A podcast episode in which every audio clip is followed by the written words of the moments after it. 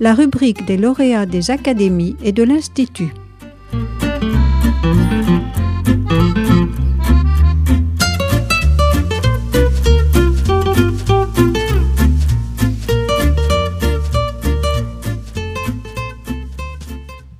Bonjour, je m'appelle Frédéric Moignet, je suis chercheur en cosmochimie à l'Université de Paris et à l'Institut de physique du globe de Paris.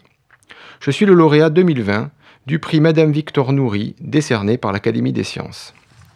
J'ai effectué mes études et ma thèse à l'ENS Lyon sur la formation du noyau de la Terre, suivi d'un an de post-doctorat en Californie sur l'étude de la chronologie des premiers millions d'années du système solaire.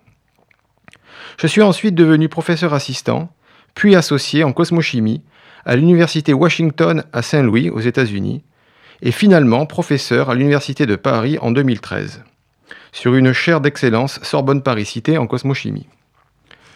Je vais maintenant vous parler de mes recherches. La cosmochimie est l'étude de la composition chimique des échantillons extraterrestres à la compréhension de la formation du système solaire, des planètes et leur évolution précoce jusqu'à leur différenciation en un noyau, un manteau, une croûte et une atmosphère. Je développe de nouvelles techniques de mesure d'abondance d'isotopes à la fois stable et radioactif, pour répondre à des questions majeures telles que l'origine des éléments chimiques, comment et quand les premiers solides du système solaire se sont formés, leur agglomération pour former des planètes, et comment les planètes ont ensuite évolué. Pour répondre à ces questions diverses, nous nous intéressons à des objets extraterrestres très variés.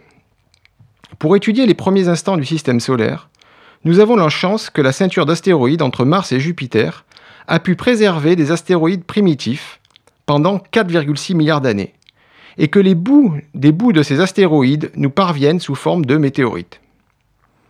Ces météorites contiennent les premiers grains, grains s'étant formés dans le système solaire, et contiennent même des grains plus anciens que notre système solaire, des grains dits présolaires.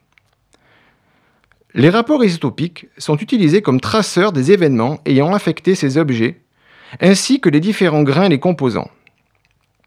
Nous avons par exemple développé des méthodes pour dater de manière extrêmement précise les différents composants de ces météorites et étudier la chronologie de formation de ces corps primitifs qui ont ensuite représenté les briques ayant formé la Terre. Nous avons découvert que les premiers solides se sont formés extrêmement rapidement, en quelques milliers d'années, ce qui correspond à un claquement de doigts par rapport aux 4,6 milliards d'années euh, du système solaire.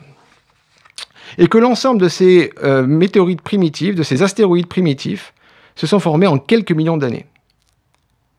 D'autres échantillons extraterrestres sont les échantillons ramenés par les missions spatiales, comme Apollo avec la Lune. Depuis le retour des échantillons lunaires dans les années 70, nous savons que la grosse différence entre la Lune et la Terre est que la Lune est extrêmement appauvrie en composés volatiles par rapport à la Terre. Ceci est vrai pour l'eau, mais aussi pour des éléments chimiques comme le potassium, le sodium ou le zinc. L'origine de cet appauvrissement est depuis 50 ans un mystère. Les abondances des isotopes stables sont très sensibles au phénomène d'évaporation, et peuvent être utilisés pour tracer les processus responsables de perte des éléments volatiles et ainsi de reconstruire les conditions physiques telles que la température pendant ces pertes. Nous avons mis en, évidence des différences d'abondance isotopique entre la Lune et la Terre, reflétant une perte d'éléments volatiles de la Lune lors de sa formation, probablement lors d'un impact géant. Nous avons ainsi pu évaluer pour la première fois les températures régnant lors de ces pertes en éléments volatiles et avons trouvé des températures similaires à du magma en fusion. Cette perte en volatile se serait donc déroulée pendant un stage bien connu de l'évolution de la Lune, dit de l'océan de magma. Cet océan de magma correspond à la période suivant la création de la Lune, lorsque le matériel est encore en fusion. La Lune se serait donc asséchée pendant cette période. Nous avons ensuite démontré que ce mécanisme est valable pour d'autres corps du système solaire, tels que l'astéroïde différencié Vesta, qui est le deuxième astéroïde par sa taille, et est probablement la règle générale expliquant les différences de composition chimique entre les différentes planètes, comme la Terre et Mars. Un autre objet d'étude est Mars. En attendant le retour d'échantillons de Mars ou de ses satellites dans les dix prochaines années, nous avons en notre possession une collection d'échantillons martiens, des météorites, représentant du matériel éjecté de la surface de Mars. Nous avons une bonne idée que ces météorites proviennent de Mars car elles contiennent des inclusions de gaz ayant exactement la composition de l'atmosphère martien qui est connue grâce aux différentes sondes envoyées à sa surface. Une question fondamentale sur Mars est comment Mars a pu avoir de l'eau liquide à sa surface alors que la température actuelle oscille entre moins 20 et moins 80 degrés Celsius. Nous pensons que de l'eau liquide a dû être présente dans le passé par l'observation de sa surface et la présence d'anciens canaux et deltas dans des zones aussi vieilles que 4 milliards d'années. Ceci est d'autant plus problématique qu'il y a 4 milliards d'années, le Soleil était encore moins puissant qu'à l'heure actuelle et donc chauffait moins. Pour résoudre ce problème, nous avons étudié une météorite martienne unique, Black Beauty. Cette météorite contient des bouts de croûte martienne datant de plus de 4 milliards d'années. Elle renferme donc des informations sur l'état de Mars à cette époque. Nous avons développé et utilisé une méthode isotopique basée sur le titane pour quantifier l'évolution euh, d'oxygène présent lors de la formation de ces, de ces inclusions.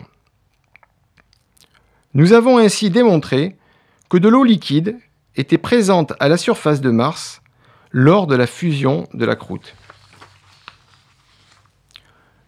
L'oxygène de l'eau ayant oxydé les roches, libérant du dihydrogène dans l'atmosphère de Mars. Le dihydrogène est un gaz à effet de serre, et nous avons démontré que les quantités de gaz dégagées étaient suffisantes pour chauffer la surface de Mars au-dessus de 0 degré pendant plusieurs millions d'années, avant que le dihydrogène ne puisse s'échapper de l'atmosphère martienne.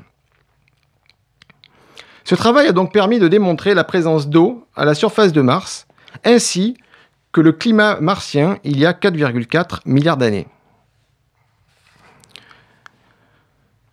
Mes différents travaux de cosmochimie m'ont donc amené à développer de nombreuses méthodes de mesure isotopique à haute précision. L'aspect multidisciplinaire de la cosmochimie à l'interface de la chimie, de la géologie et de l'astrophysique est ce qui me motive le plus dans mes activités de recherche. J'ai depuis exploré une autre voie de recherche multidisciplinaire en employant les techniques isotopiques que l'on avait développées pour la cosmochimie à l'étude de la biologie et des sciences médicales. Ce nouveau domaine à l'interface entre la chimie isotopique et la médecine s'appelle la métallomique isotopique. Il s'agit d'utiliser les rapports naturels d'isotopes stables pour étudier les mécanismes qui contrôlent le transport des métaux dans le corps humain et dans le cas de certaines maladies qui affectent les métaux, comme le cancer, certains cancers ou la maladie, la maladie d'Alzheimer, d'étudier leur changement de comportement et possiblement d'utiliser ces rapports naturels comme outil diagnostic de maladie. Le principe réside dans le fait que le rapport isotopique naturel d'un élément est contrôlé par son environnement de coordination chimique. Les métaux étant liés à des protéines différentes dans les différents organes et liquides, ils ont donc à l'état naturel des compositions isotopiques distinctes qui vont dépendre de leur spéciation. Des maladies qui modifient le comportement des métaux dans certains organes vont entraîner un déséquilibre qui va modifier les abondances isotopiques naturelles et qui peut donc être mesuré. C'est ce que nous avons mis en évidence pour la maladie d'Alzheimer. Une des causes de la maladie d'Alzheimer est l'accumulation d'agrégats de peptides de bêta-amyloïdes dans le cerveau.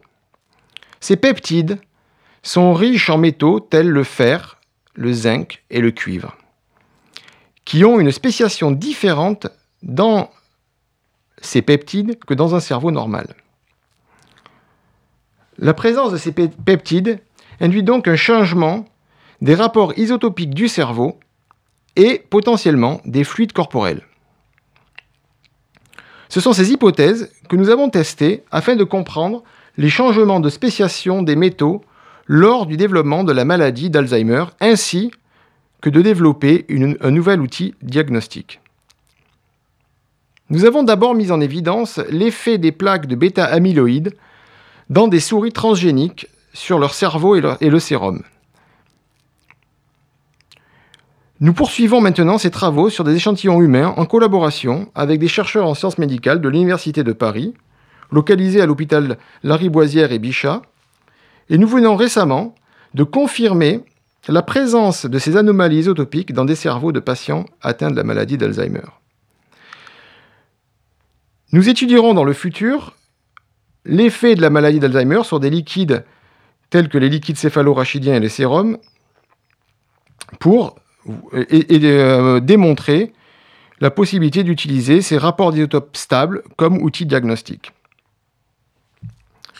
Pour finir, je remercie encore l'Institut de France et l'Académie des sciences pour ce grand prix.